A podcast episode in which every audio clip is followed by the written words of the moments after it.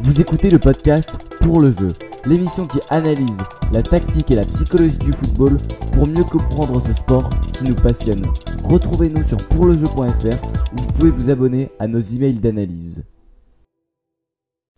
Bonjour à tous, bienvenue dans ce nouvel épisode du podcast Pour le jeu, le podcast où on va parler aujourd'hui des confrontations entre les clubs, anglais et les clubs espagnols en huitième de finale de la Ligue des Champions. Aujourd'hui, je suis encore avec Valentin. Salut. Et donc on va discuter de ces deux rencontres que sont Real contre Manchester City et ensuite Atletico contre Liverpool. Donc dans un premier temps, Valentin nous parlera de la rencontre entre le Real et euh, Manchester City, euh, deux équipes qu'il connaît plutôt bien. Et dans un second temps, je parlerai plus de la rencontre entre l'Atletico euh, et Liverpool. Donc donc on Ça- commence directement. Ça Avec, n'empêche euh, que on parlera ouais. euh, quand même tous les deux en même temps des matchs, même si euh, on est quand même, on va dire, plus qualifié ou on suit mieux les deux, é- les deux équipes concernées par les matchs. Ouais. Félix pour Liverpool euh, particulièrement, et moi particulièrement pour le Real Madrid, puisque je suis supporter du Real Madrid, mais c'est donc euh, on sera peut-être plus qualifié, mais ça n'empêche que je parlerai aussi sur euh, euh, Atletico Liverpool et Félix parlera aussi sur Real City. Donc on commence par Real City, c'est ça? Ouais, surtout sur, euh, enfin, on a parlé avec quelques-uns de nos auditeurs, avec quelques-uns de vous, et puis on sait que vous préférez plutôt euh, les débats aux, aux longs monologues, donc euh, on essaye de, de, de faire pas mal d'interactions et pas de, de parler pendant trop longtemps euh, euh, sans, sans trop s'écouter. Ok? Ok. Alors c'est parti, on commence directement avec euh, Real Manchester City. Euh, bah vas-y, t'as commencé à introduire le match, euh, donner les dates, euh, euh, ce qui va se Euh, passer un peu, et ton- peut-être tes pronos au bout d'un moment. Ouais, je pense que les dates, euh, les dates sont importantes. Le match aller 26 février, donc fin février. Le match retour au 17 mars. Euh, c'est toujours comme ça. Les huitièmes de finale de Ligue des Champions sont euh, sont plutôt dans les dans les autres février, on va dire. Et c'est surtout important pour City qui voit la porte incertain. On ne sait pas s'il sera là pour février ou pas. Et c'est tellement important et déterminant comme question. Alors loin de là, et je pense que tu le confirmeras, euh, l'idée de dire que Laporte est un très grand défenseur parce que on a pu voir ses lacunes, notamment l'année dernière contre Tottenham, je sais pas si tu te souviens, où il fait un Ouais. match euh, à l'Etihad euh, un peu catastrophique quand même.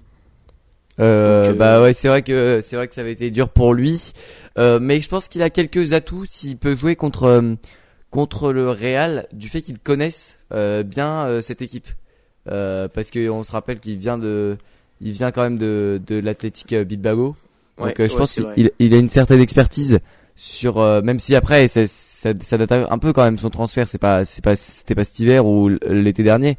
Mais euh, mais je pense qu'il connaît quand même euh, pas mal euh, pas mal euh, le Real et certains notamment les, les cadres du Real. Et c'est peut-être leur personnalité euh, un peu plus que euh, les autres joueurs de, de son équipe. Bah, c'est possible, euh, le même cas de figure, c'est Rodri qui euh, venait de l'Atlético, donc qui serait dans la même situation. Mais euh, au-delà de ça, c'est surtout que euh, Laporte est blessé depuis euh, un certain moment, depuis le début de la saison, blessure au genou, blessure importante. City joue avec Fernandinho en défenseur central depuis le début de la saison. C'est compliqué et c'est ce qui explique les grosses lacunes défensives de City, qui étaient déjà un peu présentes avant, mais qui étaient comblées par de bonnes performances offensives. Et c'est que- plus le cas cette- c'est plus le cas cette saison, donc moi je je m'avance pour dire, en ayant vu quand même quelques matchs de City et en ayant eu euh, des remarques d'observateurs ou de supporters de Manchester City, c'est un des pires City euh, depuis que Guardiola est aux commandes. Ouais, c'est ça que je voulais te poser comme question, c'est est-ce que c'est le est-ce que c'est la pire saison de City? Enfin le pire début de saison, attention. Euh, S'ils gagnent la Ligue des Champions, tout le monde dira que c'est leur meilleure saison hein. Non, mais bien, Mais, bien euh, sûr, mais par rapport aux standards auxquels on a été habitué en première ligue, euh, on peut vraiment se poser la question, quoi. Ouais, carrément. Ils se sont fait, ils se sont fait plier à, à Liverpool. Euh, ils, euh, ils, euh, ils démarrent sur une, un rythme, un rythme bien, bien moins fort que le, que les autres saisons, euh, euh, que les habitudes qu'on a eues euh, euh, au cours des, Ouais, ouais, des autres saisons. Et puis, euh, au niveau de la Ligue des Champions, euh, donc qui sera là, bah, en question le, euh, le c'est un match de Ligue des Champions. Est-ce que on peut aussi euh, se poser la question de, de est-ce que City est vraiment euh, est vraiment un club euh, fait pour cette compétition? Il y a tellement eu, tellement eu de d'échecs. On, c'est c'est presque comme le PSG qui euh, qui à chaque fois chute euh, un peu euh, un peu euh, dramatiquement. Euh, c'est toujours un peu la même chose euh, avec avec City aussi. Ouais, mais City, faut, faut quand même nuancer. C'est sûr que c'est pas une équipe qu'on a vue très performante, notamment par peut-être, je dirais pas un manque de caractère, mais quand même un peu fébrile mentalement, notamment dans les temps faibles, où ça a tendance à encaisser beaucoup de buts dans les temps faibles. là, je fais aussi une petite dédicace entre guillemets au Paris Saint-Germain. Mais, mais voilà, c'est sûr que City est pas une équipe réputée pour être la meilleure sur, la, sur les confrontations comme ça. ça n'empêche que ça reste City, même si c'est un des pires City depuis que Guardiola est aux commandes, et encore, parce que Guardiola a pris City tôt et a pris du temps à, à mettre en place son projet. Euh, on se rappelle notamment du City euh, qui se fait éliminer par Monaco, où c'est quand même ouais, pas très encore très abouti quoi. Donc euh, est-ce que je dirais que c'est le pire? Je sais pas. Mais au lieu de, de savoir si c'est le pire ou pas, il faut parler de l'adversité aussi du Real Madrid. Euh, mm. Voilà, je pense que. Bah d'abord, euh, juste un petit point sur Manchester City par rapport à ce que tu as dit sur euh, City Monaco de 2017. bah en fait bientôt on devrait, enfin bientôt, on va bientôt, on va sortir une vidéo sur sur Mbappé et pour à l'objectif de d'analyser en profondeur Mbappé. Ce matin, j'ai regardé, j'ai, je me suis refait tout le City, le City Monaco de 2017, et, et je pense que l'équipe qui a affronté Monaco en 2017 était meilleure. Après avoir regardé tout le match ce matin, je pense que l'équipe était meilleure que le City que j'ai vu contre notamment Liverpool ou, ou, ou en Première Ligue. Ouais, bon, après, je, je suis pas Liverpool, je te trouve un peu dur parce que bah, déjà c'est Liverpool en face dans le match Liverpool City et c'était pas le pire City qu'on ait vu. Euh, ouais, ouais c'est vrai, c'est vrai. Je trouve un peu dur, mais il y a quand même des City beaucoup plus pauvres cette année. Je pense par exemple au un des matchs, j'avais vu ce match-là, c'était City à l'Etihad contre Wolverhampton où ils perdent 2-0 là. Ouais, ils perdent 2-0, ils prennent un but à la dernière minute parce qu'ils étaient tous en attaque. J'ai vu ce match aussi. voilà, et collectivement, c'était enfin j'avais rarement vu ça euh, d'un City de Guardiola quoi, c'était pauvre vraiment très pauvre quoi. Bah en fait c'était, on avait l'impression que c'était un problème très grave parce que c'était euh, c'était l'épuisement d'un style de jeu. Il ne trouvait plus la solution. C'était pas un problème de finition, tu vois, au moins un truc qu'on peut se dire, ça peut être réglé euh, à l'entraînement. C'est un problème beaucoup plus grave de, de philosophie de jeu. Est-ce que tu, tu vois un peu ce que je veux dire? Ouais, ouais, je du du manque ouais, à se renouveler offensivement, à trouver de Exactement. De solutions. Moi, euh, je pense d'ailleurs, le pour moi, le roi Sané a des des points auxquels il pourrait s'améliorer. Euh, il a fait les croisés euh, pendant la préparation, donc il sera pas là pendant la saison du tout. Il n'a pas pu être utilisé du tout. Et moi, il y a plusieurs matchs où, euh, où je voyais le Roi Sané faire des grosses différences quand même, parce que voilà, moi je trouvais qu'il arrivait à débloquer des situations et j'ai pas peur de faire une, un lien entre le manque parfois de solutions, enfin de, de le manque de solutions offensives et l'absence de le Roi Sané. Ouais, voilà, c'est ça, c'est ce que je voulais dire. parce que voilà, le Roi Sané, comme j'ai dit, a des failles, mais euh, c'est peut-être dû aussi à son absence que c'est plus compliqué. Et donc, ce qu'on vient de dire sur City, c'est-à-dire euh, une, saison euh, un peu moins bien que les autres, des grosses, grosses défaillances défensives et une inspiration offensive moins bonne que les autres années, ça nous fait dire que c'est un des, une des années où City est le plus prenable pour le Real Madrid. Ah, carrément. Mais le Real Madrid ressort d'une année de, de, transition où ça a été compliqué. je pense que le Real n'est pas encore prêt pour pour atteindre les sommets qu'il a atteints euh, ces années passées. Donc euh, je suis, je suis pas sûr que cette année, euh, Est-ce que arrive à faire une très grande performance en Ligue des Champions. Ouais, après, si s'ils arrivent à, à sortir City, ça va leur donner une telle confiance que je pense qu'ils iront ils iront plus loin dans la compétition, ils iront assez loin dans la compétition. Mais c'est vraiment quand même une barrière psychologique aussi de, de Bad City, qui est une équipe très solide dans le dans le bah, dans l'histoire de la enfin quand tu regardes les matchs de City, les, dans la tête des joueurs du Real, je pense qu'ils se disent que City est quand même une équipe euh, euh, très solide et que si ça va être dur de les battre, tu vois. Ah bah, en sûr, plus, je pense que c'est c'est pas parce que leur saison est un peu moins bien euh, cette année que, que, ça fait pas peur aux joueurs du Real. Enfin quand tu tires City, t'as peur dans tous les cas. Hein. Hein, t'as peur. Hein. Est-ce que, est-ce que toi, toi, t'en penses quoi du, du côté de, du début de saison du Real? Tu, tu penses qu'ils peuvent, bah, ils peuvent réussir à aller chercher ce, ce City-là au vu du niveau de jeu proposé depuis le début de saison? Bah, euh, je pense qu'il faut déjà euh, mettre en relief parce que c'était un début de saison en demi-teinte. Euh, il y, a le, y a le Real Madrid qui perd 3-0 au parc et il y a le Real qui fait 2-2 à, Bernabeu. C'est-à-dire que entre ces deux matchs-là, il y a eu beaucoup de changements et bah, je pense que tu as vu le match Real PSG. Très honnêtement, si Real gagne, ça fait, ça fait, ça étonne personne quoi, parce que dans la physionomie du match, c'est plutôt le Real qui a craqué et c'est justement un point. le, le PSG qui a craqué, tu veux dire? Euh, non, mais euh, le Real dans les dernières minutes. Pour, pour ah oui, oui, oui, ok, ouais, pardon. Donc euh, ça c'est pareil, c'est un point où on, a parlé avec City, on pourrait rejoindre. C'est que le Real dans les temps faibles aussi, ça a tendance à encaisser pas mal de buts. même si la défense est quand même beaucoup mieux cette saison que l'année dernière où c'était vraiment catastrophique. Donc cette saison, la défense est un peu mieux. Dans le jeu, c'est vraiment bien. Il y a franchement du mieux. Zidane a montré que tactiquement, il y avait quand même des ressources, même si on, le critique un peu en tant que coach. Euh, on valorise plus son côté manager que son aspect tactique, où euh, beaucoup d'observateurs en doutes. Il a montré qu'il a, il a montré une certaine flexibilité.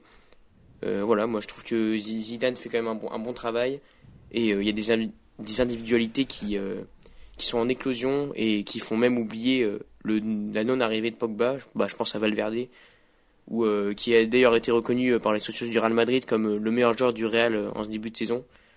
Donc c'est pas pour rien, il est vraiment excellent, il est vraiment primordial. Benzema marche sur l'eau aussi.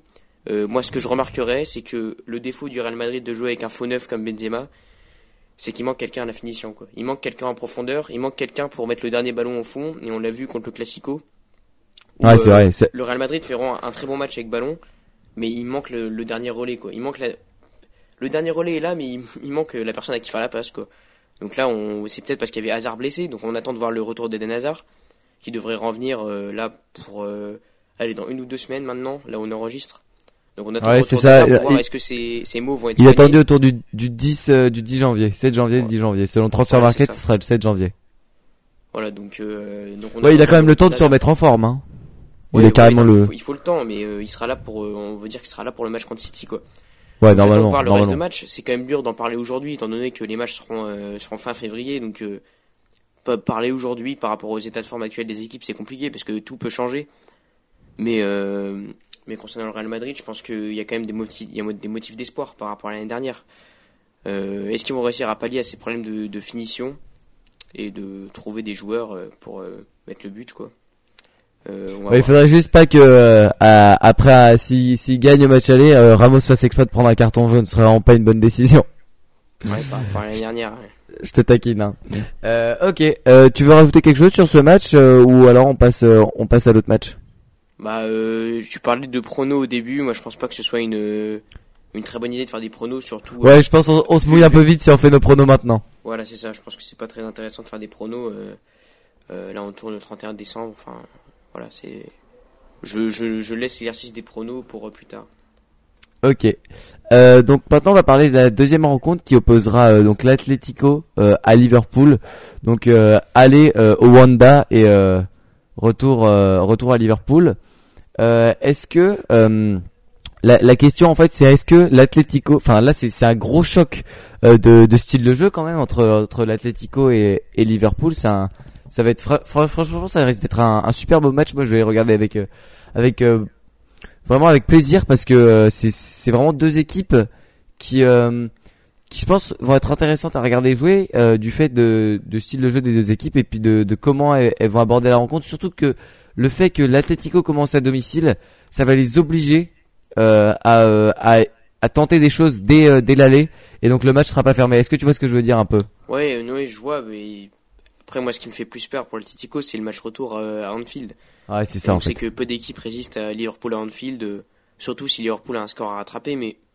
Euh, aller à Anfield ou euh, au, au Camp Nou en Ligue des Champions, quand, au match retour, c'est c'est quasiment impassable. Ouais, voilà, c'est ça. Mais par rapport à ce que tu disais, c'est sûr que tactiquement, ça a été intéressant à observer. Mais pour quelqu'un qui veut plus se régaler, je suis pas sûr que ce soit le meilleur match parce que j'ai pas trop envie de faire de promesses quant au nombre de buts ou quant au spectacle offensif auquel on va avoir affaire parce que euh, le l'issue la plus probable serait un match fermé. Euh, peut-être un peu moins pour match retour, mais du moins pour match aller, parce que ouais. faut, faut, faut quand même pas sous-estimer la défense de Liverpool. Et quand on voit l'attaque de l'Atletico, euh, c'est quand même à mon avis dur de faire euh, de faire chavirer. Diego Costa sera, Diego Costa sera probablement pas là. Diego Costa pas là, ok. Bah dans tout c'est plus Morata qui joue là. Euh, dans le 4-4-2 avec Joao Félix. Donc... Euh. ça fait depuis, euh, ouais, depuis le 14 novembre. Euh, toi qui suis beaucoup Joao Félix, euh, tu peux nous faire un, un petit point sur, euh, sur son début de saison? Bah là, il y a eu une grosse période de blessure, il est en train de revenir de blessure. il faut laisser un peu de temps quand même. Il faut laisser un peu de temps. comme on dit souvent, il y a le, il y a le poids de, du transfert, de la grosse somme. Mais il faut, il faut laisser du temps et je suis pas sûr que ce soit le meilleur match pour s'exprimer au niveau face à Liverpool, euh, étant donné de. Enfin, je, je sais pas si Van Dyke euh, va s'occuper de lui, mais bon, c'est, ça peut arriver et ça peut être vite compliqué. Donc on attend. Pareil, hein, on est encore là, on est au début janvier. Il reste un mois à jouer Félix pour montrer en championnat, même un peu plus d'un mois. Donc on va voir, c'est un peu mitigé pour, l'instant pour jouer Félix. En plus, il y a eu la blessure. Mais je doute pas des qualités du joueur. Moi, je serais peut-être un peu plus positif sur sur Félix. Je dirais que c'est pas si mitigé que c'est quand même bien qu'il ait réussi à s'adapter à autre part que à Benfica parce que c'est difficile pour un jeune comme ça d'arriver dans dans un nouveau pays. Bon, ok, il est portugais, il arrive en Espagne, ça va, c'est pas trop dur. Il peut partir en Allemagne ou en Angleterre, mais euh, ça peut être compliqué de s'adapter, euh, de trouver ses, ses marques dans le vestiaire. Et, pour l'instant, euh, son intégration est bonne. Il a pas, il a pas tout raté, tu vois, comme ça serait pu, serait pu être bien. Non, c'est sûr, c'est sûr que tu peux, tu peux être plus optimiste en disant qu'il est quand même très jeune et qu'en plus de ça, euh, il vient, euh, que ce soit numériquement ou euh, dans l'esprit du supporter, remplacer Griezmann quoi. Si tu payes 120 millions, ça veut dire que t'es le remplaçant de Griezmann. Point barre. T'es pas, t'es pas, enfin t'es pas remplaçant, t'es pas sur le banc. Quoi. Ouais, t'es pas un petit jeune. Titulaire à chaque match, t'es le remplaçant attitré de Griezmann quoi, et personne d'autre, puisque le club. Ouais, et il a l'air de bien, de plutôt bien vivre cette pression. Enfin, pour l'instant. Bah, pour l'instant, ça a l'air d'aller, mais pareil, il faut laisser du temps. On peut pas trop parler, surtout après la blessure. Il a pas joué beaucoup de matchs. Donc, Ouais, c'est vrai. Donc un cas, encore intéressant à suivre. Et donc là, au-delà de, faire la preview de ces deux matchs intéressants, vu qu'on est un peu loin, ce qu'on aimerait surtout faire, c'est en gros un comparatif un peu entre ce qui s'est passé ces dernières années entre les clubs anglais et les clubs espagnols. Donc on a eu, donc déjà, je pense qu'on peut, on peut un peu parler de des deux philosophies un peu intrinsèques par rapport au championnat. Bon, ce que je dis est peut-être un peu réducteur, mais euh, on pense quand on pense à, à Angleterre-Espagne, on pense à Angleterre. Euh, euh, bah, kick and run et euh, et euh, Espagne euh, de, du beau jeu avec euh, avec beaucoup de passes enfin je sais pas si c'est du beau si c'est plus beau ou si c'est moins spectaculaire mais de, beaucoup de passes le, le tiki taka ça, ça, serait, plutôt les, les, les, clichés historiques entre guillemets mais ça, ça a tellement changé maintenant puis avec la variété de clubs différents qu'il y a enfin eh ben, est-ce que tu penses que ces, ces clichés sont totalement obsolètes club anglais et le tu vois et City un club espagnol dans l'esprit. Ouais. Est-ce que tu penses que quand même ces clichés sont totalement obsolètes avec euh, le, le, changement permanent des, des coachs un peu partout et des bah, philosophies de jeu? bah Ou est-ce que tu penses qu'on peut quand même un peu encore euh, encore euh, parler sous cet bah, angle-là? ça, ça, se tient pour pour les petits clubs de première ligue ou leur bah, Pour moi, ça se tient pour, Liverpool. Hein. Liverpool, c'est un club qui a eu un style de jeu typique de la philosophie anglaise. Hein. Ah, c'est compliqué de comparer le, le Liverpool de club. moi, je pensais plutôt au, club de bas de tableau anglais. Et dans ces cas-là, cette règle-là marche, euh, le cliché du club anglais euh, avec des idéaux et des idées de jeu euh, pas très développées. Mais tu vois, par bah, exemple, l'idée de, du jeu à l'espagnol, certes, ça marche pour le Barça, ça marche pour des coachs un peu audacieux, qui s'étiennent avec le Betis l'année dernière, ou la Real Sociedad de cette année, mais pareil, hein, les, les promus de peu de promus de Liga proposent un jeu très très léger. Même s'il y en a quand même de, de Ouais, c'est vrai.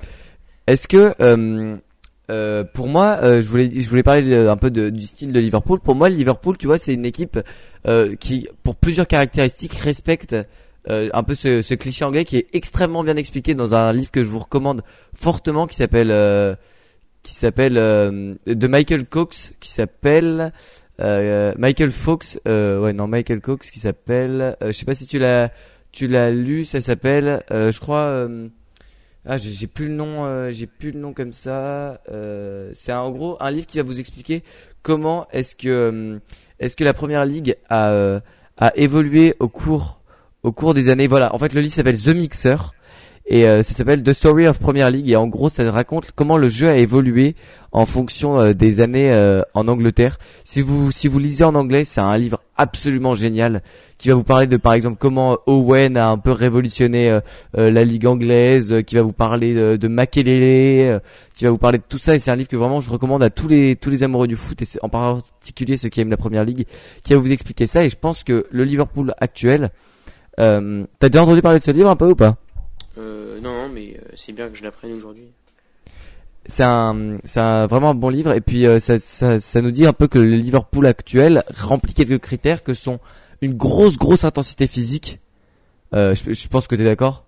Oui, euh... le, le, le, le contre-pressing euh, de Klopp. Ouais, ouais le, le, beau le beau le beau contre-pressing de de de Klopp avec euh, avec bah, les trois de devant qui qui quand même mettent enfin surtout je pense surtout à Mané et à Salah qui mettent une grosse grosse intensité physique ils mettent ils mettent beaucoup d'engagement et des, courses rapides le cliché du joueur très rapide qui court beaucoup est quand même plus attaché à la première ligue qu'à la Liga Ouais, ouais dans, dans cet esprit-là, oui. Oui, dans cet esprit-là, oui. C'est plus, euh, mais dans les idées de jeu, euh, je pense que tu peux pas comparer le football, euh, on va dire, de transition, parce que c'est ce qui caractérise le mieux Liverpool. Tu peux pas comparer ça au kick and rush. Enfin, je pense pas. Ouais, ouais. au-delà du kick and rush, c'est vrai que le kick and rush c'est quand même un peu dépassé. C'est un, c'est un vieux cliché qui qui reste un peu dans le bas de tableau de première ligne. Et je sais pas, t'as déjà regardé un match de, de championship ou pas?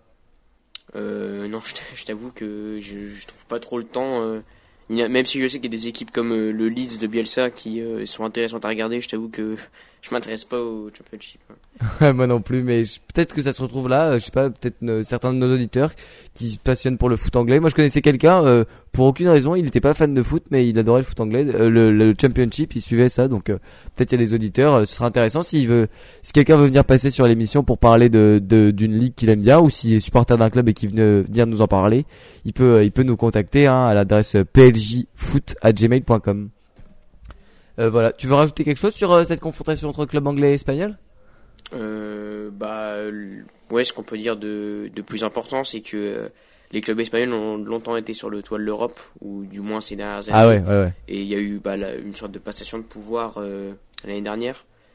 Donc à voir. c'est que, je pense que, l'année dernière. particulière, je trouve. Bah l'année dernière, c'est le plus marquant. C'est les deux finales, c'est C3 et C1, c'est des clubs anglais. Ouais, c'est ça. C'est vrai. Et est-ce que tu penses qu'il y a un y a, une corrélation, euh, un, effet de cause à effet entre le entre le fait, enfin ouais, une causalité entre le, fait que euh, les clubs le les clubs anglais raflent euh, les, les titres, donc avec la finale de C3 Chelsea et la finale de C1 Liverpool. et le fait que le niveau de la première ligue augmente et donc que les équipes se soutiennent entre elles, en, quelque sorte se, se poussent vers le haut entre elles et du coup aillent chercher les titres au niveau européen. Bah ouais, je pense qu'on peut forcément faire un lien. Euh, après, euh, quand je vois les équipes de première ligue cette année, euh, c'est quand même moins flamboyant que l'année dernière, puisqu'il y a plusieurs équipes qui sont sous régime ou qui. Dont City. Bah, dont City, dont Tottenham. franchement, Manchester United, Arsenal, j'ai du mal à les considérer comme des cadres de première ligue, donc c'est des cas. Ouais, surtout United pour moi. Ouais, ouais, mais donc il y a des clubs, enfin, comment dire ça, il y, a des, il y a des équipes qui sont quand même en sous-régime par rapport à l'année dernière, donc euh, certes ça, ça, tire vers le haut, mais peut-être que la suprématie anglaise sera euh, moins présente cette année.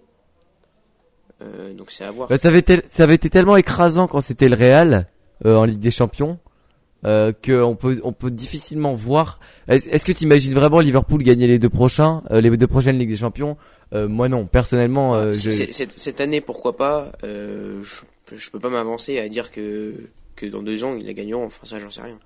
Ouais, c'est vrai que c'est dur de se projeter, mais euh, la suprématie était tellement grande du côté du Real qu'on se demande euh, si euh, ça va être aussi total de la part de des clubs anglais. Et je pense que ça, va être intéressant à suivre parce que c'est c'est véritablement un, un gros changement dans le dans le foot actuel. Et est-ce il va aussi y avoir des, des répercussions au niveau des équipes nationales, je pense, en vue de l'Euro 2020 notamment. Je sais pas ce que t'en penses. tu penses à quoi? Tu penses au, à l'éclosion de plusieurs joueurs anglais, par exemple?